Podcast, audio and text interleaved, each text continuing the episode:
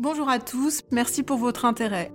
Je suis Caroline Goldman, psychologue pour enfants et adolescents, j'ai un doctorat, j'ai enseigné 15 ans à l'université, publié quelques livres, et je reçois et soigne des enfants depuis presque 20 ans en cabinet libéral.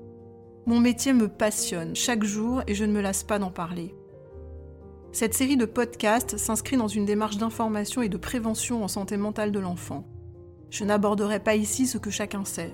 Vous ne m'entendrez pas louer les vertus de l'amour ou condamner la maltraitance.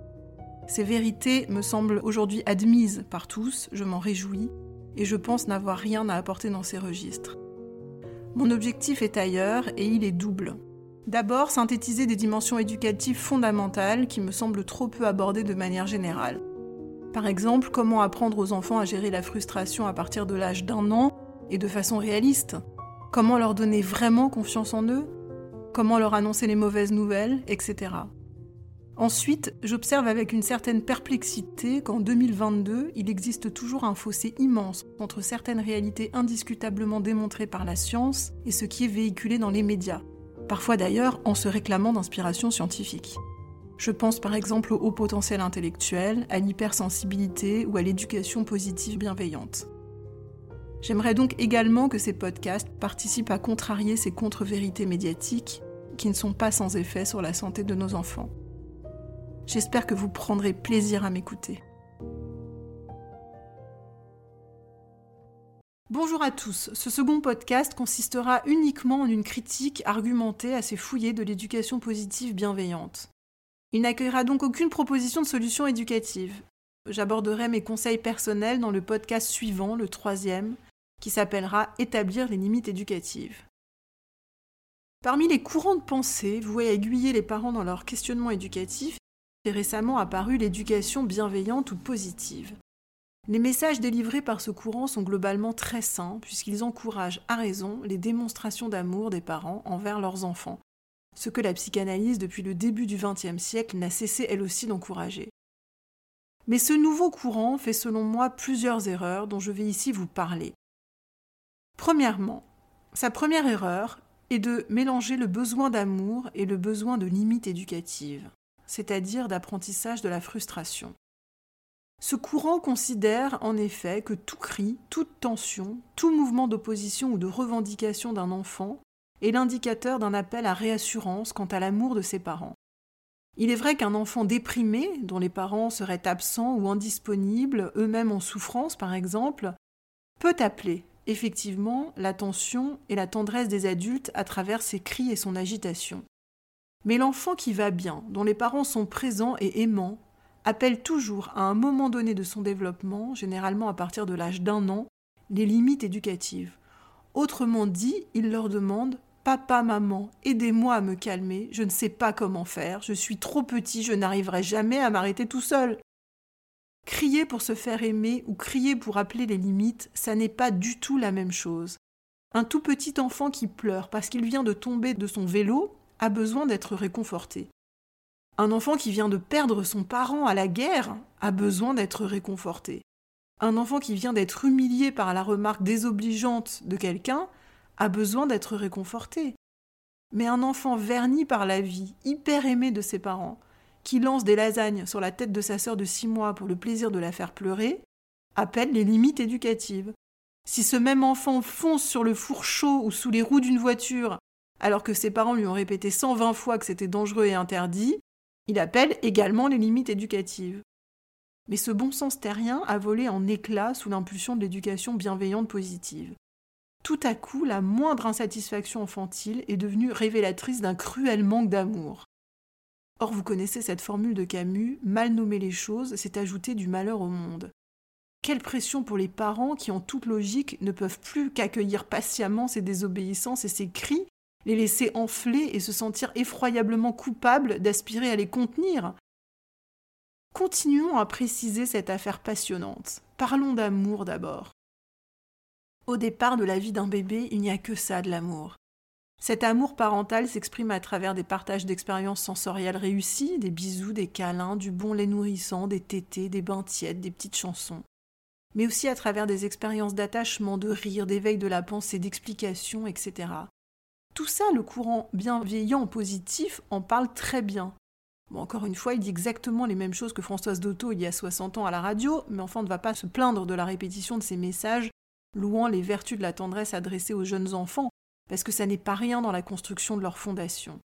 Cet amour parental nourrit sur le plan affectif de façon merveilleuse et nécessaire, mais il anime aussi beaucoup l'enfant, il l'excite, il sera la source de toutes ses ressources vitales. Les parents aiment les enfants, qui aiment à leur tour la vie et le monde, avec cette même intensité pulsionnelle. C'est la circulation de la pulsion. Puis, la question des limites entre en piste, à partir de l'âge d'un an, parce qu'avec sa nouvelle liberté motrice qui lui donne plus de pouvoir d'action, l'enfant va explorer le monde et les parents se rendent compte qu'il va falloir lui donner un format civilisé euh, à cette vitalité pour ne pas qu'elle déborde et qu'elle ne le mette pas en danger, lui ou les autres.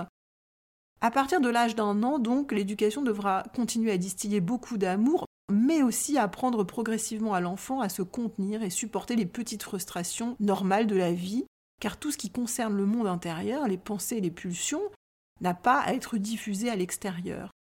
Savoir réprimer l'expression de son monde interne est tout aussi fondamental que ses caractéristiques propres. Des limites bien posées, c'est-à-dire hermétiques, solides et immuables, sécurisent l'enfant, constitueront sa vitrine sociale et une grande partie de son charme relationnel. Elles lui permettront aussi d'exploiter toutes les richesses de sa personnalité qui, elle, a été forgée par le chantier de l'amour. Car on a beau avoir toutes les qualités, si on n'a pas accès au code de bienséance et de prise en compte des autres, ces qualités ne trouveront jamais aucun moyen d'exploiter leur potentiel. Je pense à ces gens qui expriment une bonne idée en hurlant et que du coup on n'a pas envie d'entendre, ou à ces élèves intelligents mais insolents qui ne font jamais la tendresse du prof, à ces amoureux potentiellement merveilleux qui ne sauront jamais aller séduire, ou encore à ces artistes doués mais qui ont la flemme de travailler et ne produiront du coup jamais rien. Les qualités des gens ne font pas tout, et en vieillissant, je trouve qu'on se rend compte de plus en plus de l'importance du sens de l'effort et des capacités diplomatiques pour arriver où on le souhaite. Les enfants aspirent de surcroît profondément à ce qu'on leur offre des limites. Ils nous le signifient en les appelant de façon répétitive, de plus en plus insistante, jusqu'à ce qu'ils les reçoivent. Cette quête peut parfois durer toute une vie, les adultes qui ont une problématique de limite éducative ont les mêmes désirs que tout le monde. Ils rêvent d'amour, de valorisation, de possession de biens, de pouvoir, auxquels s'ajouteront plus tard la sexualité et l'argent. Seulement eux ne se contentent pas d'en rêver, ils agissent ces désirs, sans filtre ni frein. Ils ne restent pas à l'état de fantasme intérieur ou de projet à construire progressivement. Il n'y a pas de moyen ou de long terme. Ces adultes veulent tout, tout de suite, ne peuvent pas se retenir, remettre à plus tard. La poussée de désir, l'élan, la pulsion semblent toujours ouverts, prêts à faire jaillir leurs revendications, et appellent ainsi inlassablement une contrainte extérieure qui ne vient pas, car elle aurait dû être posée dans l'enfance par l'éducation et intégrer peu à peu le fonctionnement psychique. Ne pas recevoir de limites éducatives est une liberté qui se transforme en cauchemar. Cette confusion entre quête d'amour et appel de limite éducative était donc la première confusion proposée selon moi par l'éducation bienveillante positive. J'en viens maintenant à la seconde, qui concerne le déni de l'agressivité. L'éducation positive considère que les limites s'intégreront toutes seules à force d'amour, par identification à la tendresse des parents. Elle considère donc que la pulsionalité des enfants resterait pour toujours celle d'un bébé entre 0 et 10 mois, n'aspirant qu'aux soins, aux câlins et aux vœux de partage. L'enfant est donc perçu comme un être dépulsionalisé. Mais ses parents doivent également l'être, car ce courant refuse par ailleurs toute idée de sanction parentale, l'idée de punition étant systématiquement taxée de violence éducative, sans aucune nuance entre des coups de bâton quotidiens qui seraient infligés de façon anarchique, cruelle, humiliante et injuste, et un simple regard parental désapprobateur comme on en offre à nos enfants tous les jours, après qu'il ait par exemple balancé son assiette par terre sans raison manifeste et en connaissant parfaitement les règles. Même ici, la sanction est inenvisageable pour l'éducation positive. Catherine Guéguen, figure de proue de ce courant en France, écrit ainsi en 2015 Je cite Qu'à ses yeux, la violence éducative ne consiste pas seulement dans l'usage de la punition, elle consiste à faire usage de la contrainte physique ou psychique pour obtenir ou tenter d'obtenir d'un enfant un résultat, soit quelque chose à faire ou ne pas faire, soit quelque chose à dire ou ne pas dire, ou une attitude à prendre ou ne pas prendre. Fin de citation. Le parent lecteur de cet extrait se voit par conséquent menotté face à la tentation pourtant difficilement contournable d'imposer à son enfant de dire bonjour à sa grand-mère, de crier moins fort à la piscine municipale, de faire ses devoirs ou de débarrasser la table. Ces contraintes éducatives étant requalifiées par l'auteur comme des violences faites à l'enfant. Isabelle Filiosa, autre figure de proue de ce courant, affirme dans une conférence de 2019, je cite, qu'il ne faut pas croire ceux qui disent qu'il faut mettre des limites aux enfants, ça éteint leur joie. Si on met une limite, notre propre système de stress est activé. En face, on enclenche le même système de stress, immobilisme, fuite, figement. Fin de la citation. Quel parent a envie d'éteindre la joie de son enfant? Pour l'éducation bienveillante positive, donc les instincts agressifs de l'enfant n'existent pas, et les parents ne doivent surtout pas y répondre de façon ne serait-ce qu'un peu agressive eux-mêmes. Et pour vendre cette conception aseptisée de la vie psychique au grand public, L'éducation bienveillante a créé un étonnant tour de passe-passe qui consiste à nier purement et simplement l'existence de l'agressivité. C'est plus simple hein, de dire qu'il ne faut pas qu'elle jaillisse en affirmant qu'elle n'existe pas. Ainsi, Isabelle Filiosa nous explique que les crises de rage n'existent pas. Non, il n'y a que des enfants nous faisant partager leur tempête émotionnelle avec générosité, preuve de vitalité qui devrait vraisemblablement nous réjouir. Dans un programme télévisé, elle affirme que la colère des charges n'est pas de la colère, c'est juste de la décharge. Et confie qu'en giflant sa propre mère à l'âge de 13 ans, elle aurait agi par simple réflexe et aucunement par agressivité. Ou encore que si l'enfant hurle pour obtenir un paquet de bonbons dans un étal de supermarché, ça n'est pas parce qu'il le désire, ce paquet de bonbons, mais parce qu'il s'accroche à un repère connu. Apparemment, le parent qui l'accompagne ne constitue donc pas un repère suffisamment connu. Hein. Le docteur Patrick Bensoussan, pédopsychiatre chevronné que j'aime beaucoup, écrira à propos de cet extrait Je suis consterné, d'abord de ce salmigondi de bobard qui est proposé là, mais comment peut-on énoncer autant de fausses informations? Personne n'est tenté de vérifier Fin de citation. Ce qui me préoccupe, personnellement, c'est que les représentants de ce courant ne sont jamais des psychologues ou des pédopsychiatres qui travaillent en pédopsychiatrie. Leurs formations peuvent se rapprocher plus ou moins du soin, mais ils ne savent pas de quoi ils parlent et manient des concepts de façon grossière. On sent bien qu'ils ne maîtrisent pas la psychopathologie et confondent tout. On l'a vu pour l'amour et les limites. Hein. Isabelle Filiosa a un niveau Master 1 de psycho, elle n'a pas accédé au diplôme de psychologue sanctionné par l'obtention d'un M2. Catherine Guéguen est pédiatre, ce qui est très différent de la psychiatrie. Monsieur Papa Positive est juste papa, et Isabelle Filiosa forme des coachs en parentalité depuis des années. Elle promet des compétences pour démarrer une activité professionnelle de coaching auprès des familles dans la foulée d'une formation de 32 jours, avec les résultats qu'on imagine. Toutes ces personnes sans qualification académique prônent des conseils auprès des médias et des foyers, ce qui a d'importantes conséquences en termes de santé publique. Les troubles du comportement explosent en pédopsychiatrie depuis entre 5 et 10 ans, de nombreux chefs de service tentent de dénoncer ce phénomène exponentiel. Je donnerai les références bibliographiques euh, de ces ouvrages ou de ces interventions dans des revues. Hein. Les professeurs Marcelli, Duverger, Gols, Ruffo, Koum, etc. ont tous publié depuis 2018. Catherine Guéguen expose ainsi sa définition toute personnelle de l'enfance épanouie. Accrochez-vous. L'enfant exprime bruyamment ses émotions, nous dit-elle. Il rit très fort, pleure dès qu'il est contrarié, il n'est pas raisonnable. Bon, jusque-là, on est d'accord. Toutes ces particularités inhérentes à l'enfant petit, ajoute-t-elle, perturbent de nombreux adultes. Il faut qu'il soit sage, qu'il ne bouge pas dans tous les sens, qu'il reste assis tranquillement, qu'il obéisse aux ordres, qu'il soit propre, ordonné, qu'il mange ce qu'on lui donne, aille se coucher à l'heure dite sans broncher. Bref, ajoute-t-elle, qu'il ne soit plus un enfant. Autre citation L'image de l'enfant tyran, ce danger brandi d'un enfant dominateur, est un non-sens. Car c'est bien l'adulte qui a tous les instruments du pouvoir et qui trop souvent en use facilement ou abusivement pour soumettre l'enfant, le rendre obéissant. Alors, tout à coup, ça devient une insulte. Hein. L'infliger à faire comme l'adulte veut et quand il le veut. Fin de citation. Tous les parents lecteurs de ces invraisemblables passages devront par conséquent déduire qu'un enfant sage est un enfant brisé, et que la tyrannie infantile n'existe pas, balayant ainsi d'un revers de manche à la fois leur potentielle euh, réalité quotidienne à ses parents. Hein. Moi, j'en reçois quotidiennement des enfants euh, tyranniques dans mon cabinet. Je sais donc qu'ils existent. Et toute une réalité euh, par la psychologie de l'enfant dans de nombreux ouvrages. dont je parlerai aussi en bibliographie. Vous voyez se dessiner de façon assez nette deux mondes parallèles.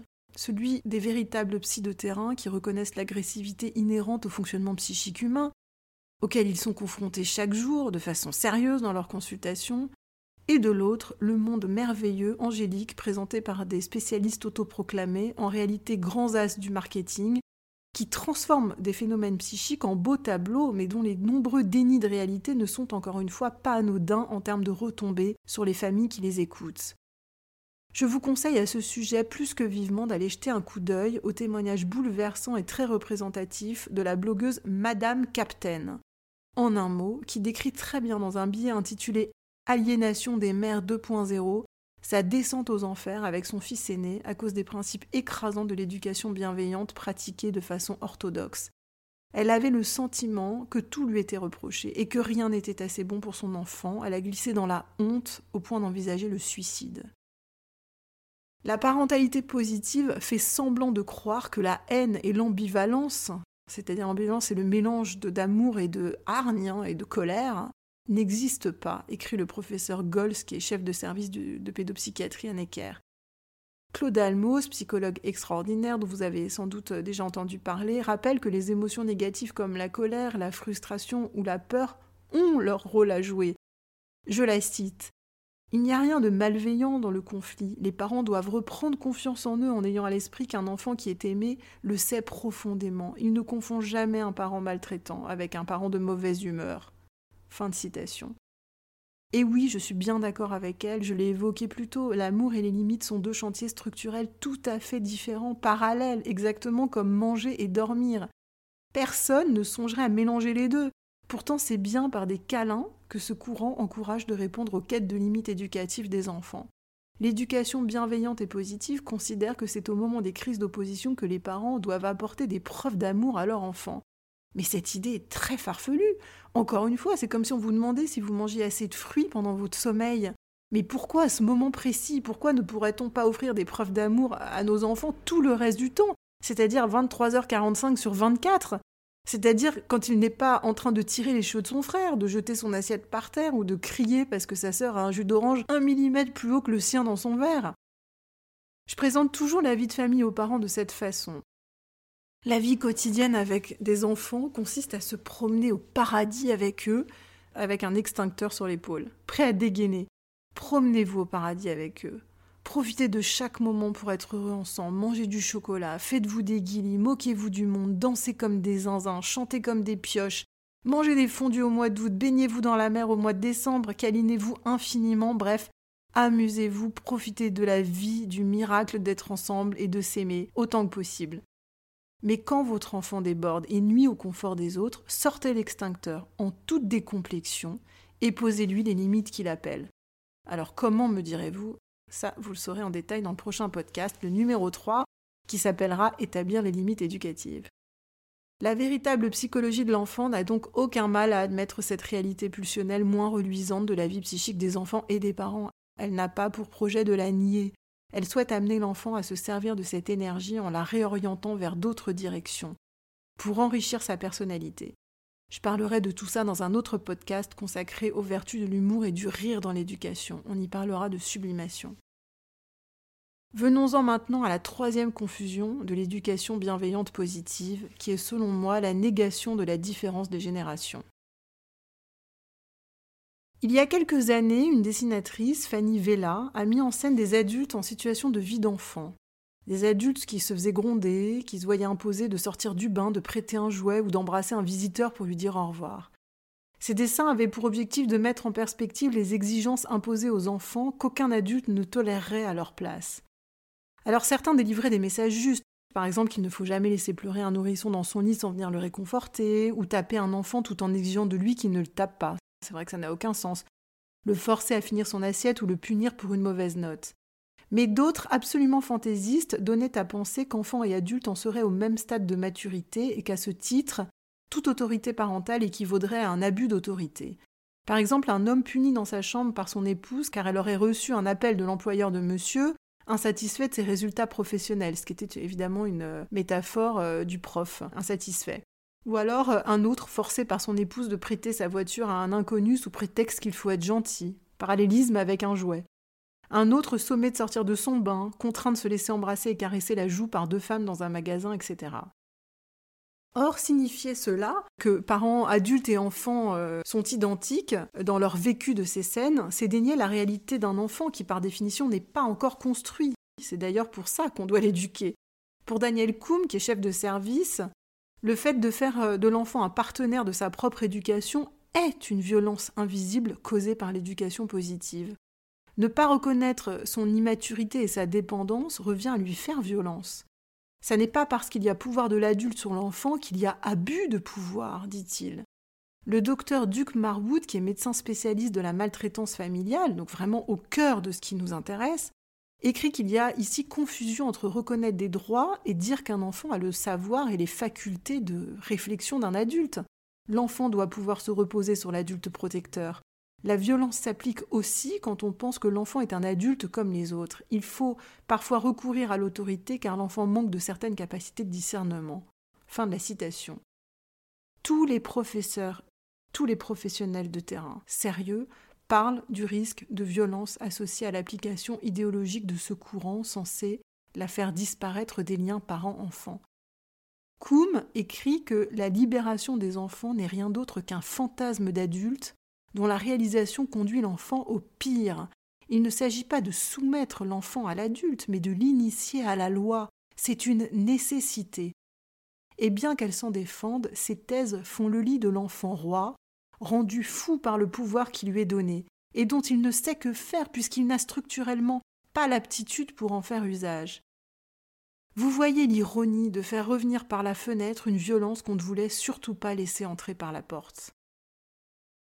Ma quatrième critique de l'éducation bienveillante positive touche aux limites de ses applications concrètes.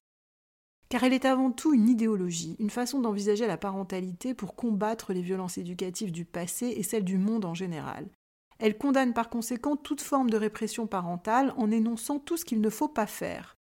Ainsi, par exemple, Isabelle Filiosa explique que lorsqu'un enfant tape, accrochez-vous bien encore, hein, il ne faut surtout pas lui dire de ne pas taper car il entend alors une invitation à le faire.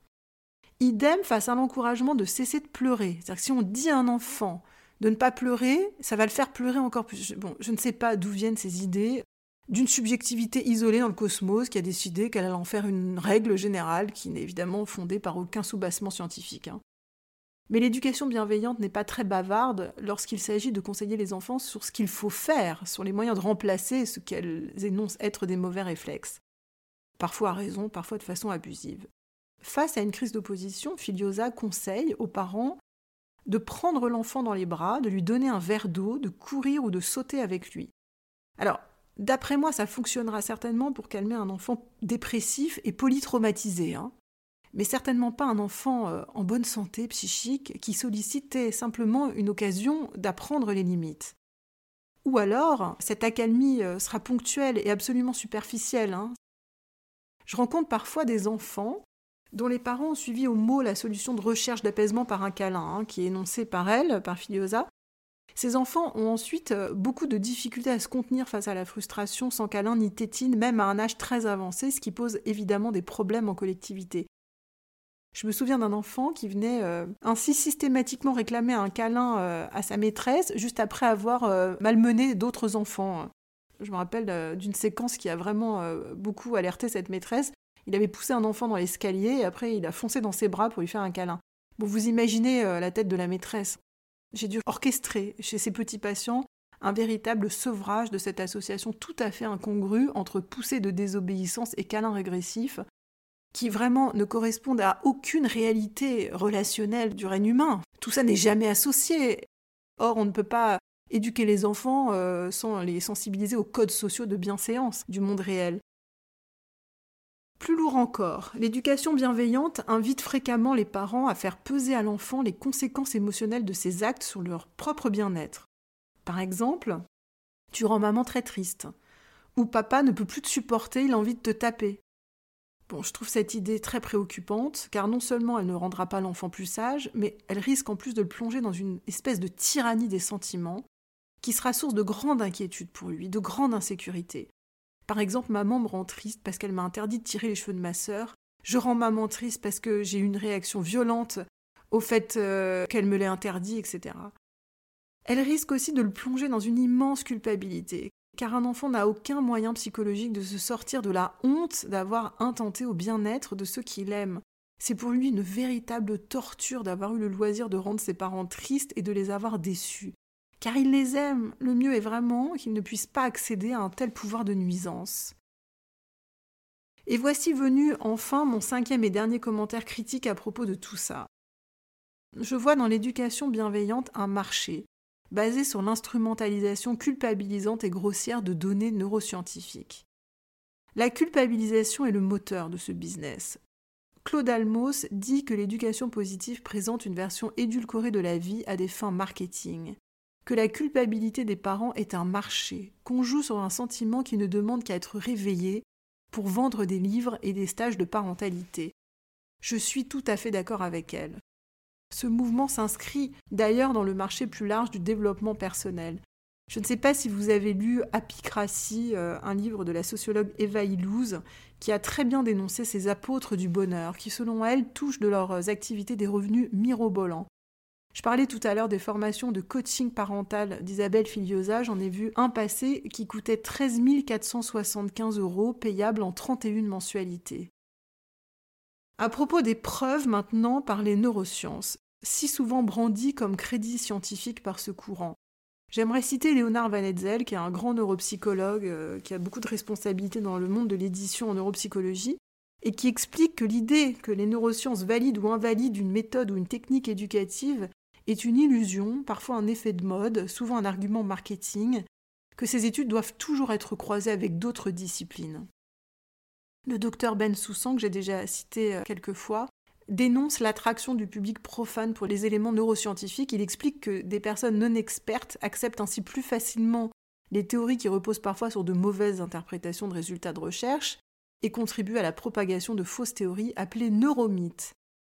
Selon lui, la communauté des parents positifs en est particulièrement adepte, notamment grâce aux réseaux sociaux qui en ont constitué un propagateur extraordinaire de données indifférenciées entre mensonges et vérité. On retrouve ainsi, dit-il, tressées ensemble des informations vérifiées, d'autres totalement fabriquées, d'autres encore farfelues. Certaines sont partagées sans être évaluées et favorisent la diffusion large d'erreurs ou de mensonges. Je ne peux que vous recommander à ce propos le formidable livre de Marie Chétrit qui s'appelle Éducation positive, une question d'équilibre. Elle est universitaire, scientifique, une vraie, et a décidé de plonger son nez dans les arguments neuroscientifiques de l'éducation bienveillante. Elle n'a pas été déçue du voyage et a découvert des couacs à tous les étages. D'abord dans la définition absolument pas claire de ce que sont ou ne sont pas des violences éducatives. Je l'ai dit plus tôt, imposer à son enfant d'aller chez le dentiste n'est pas équivalent à le jeter au fond d'un placard pendant des heures. Hein. Deuxièmement, dans la confusion entre stress chronique, stress aigu, amygdale et cortisol, tout ça est tout à fait mélangé. Troisièmement, autour des résultats de recherche sur des bébés souris généralisés un peu vite aux bébés humains. Et quatrièmement, au sujet de l'imprécision des âges, des enfants plongés en situation de stress. Avoir deux jours n'étant évidemment pas équivalent à avoir dix ans, hein, ça n'est vraiment pas pareil. Elle déconstruit point par point ces abus d'interprétation et on réalise vraiment à quel point tout cet édifice est idéologique et certainement pas scientifique. Voilà, j'ai donné la parole à de nombreux auteurs sérieux pour étayer ma propre analyse de ce paysage médiatique et clinique, si ce podcast vous a intéressé, je vous renvoie à celui un peu moins académique auquel j'ai participé lors de mon passage à la Maison des Maternelles le 15 septembre 2021 avec Benjamin Muller sur le thème Mon enfant est insupportable. Dans mon prochain et troisième podcast, je vous donnerai ma recette magique, pas du tout magique en réalité, pour mettre en place les limites éducatives aux enfants de plus d'un an de façon respectueuse, non violente, mais néanmoins efficace, parce que nos enfants attendent de nous qu'on le soit. Voici les livres auxquels j'ai fait allusion dans ce podcast. Celui du professeur Marcelli. Alors en réalité, il en a écrit trois, mais le dernier, c'est Moi, je de l'éducation à l'individualisme. Les livres des professeurs euh, Duverger et Ruffo, Qui commande ici Celui du professeur euh, Golsekoum. En réalité, il ne s'agit pas non plus d'un ouvrage, mais d'un numéro de la revue Spirale de 2019 qui s'appelle La parentalité positive, point d'interrogation et point d'exclamation. Je recommande aussi le livre du docteur Patrick Bensoussan intitulé Comment survivre à ses enfants, ce que la parentalité positive ne vous a pas dit, qui est très drôle et qui est vraiment pour les psys autant que pour les non-psys. On trouve aussi des livres de psychologues, celui de Joly et Sécheret intitulé Non coupable, sortir des injonctions de la parentalité positive, ou le mien, File dans ta chambre, offrez des limites éducatives à vos enfants. Il y a aussi cette enquête journalistique scientifique très intéressante de Béatrice Kammerer, l'éducation vraiment positive. Je vous recommande aussi des livres témoignages de mamans sympas, comme celui d'Agnès Labbé, qui est drôle aussi, qui s'appelle L'éducation approximative, et je souscris absolument toutes ces décisions éducatives.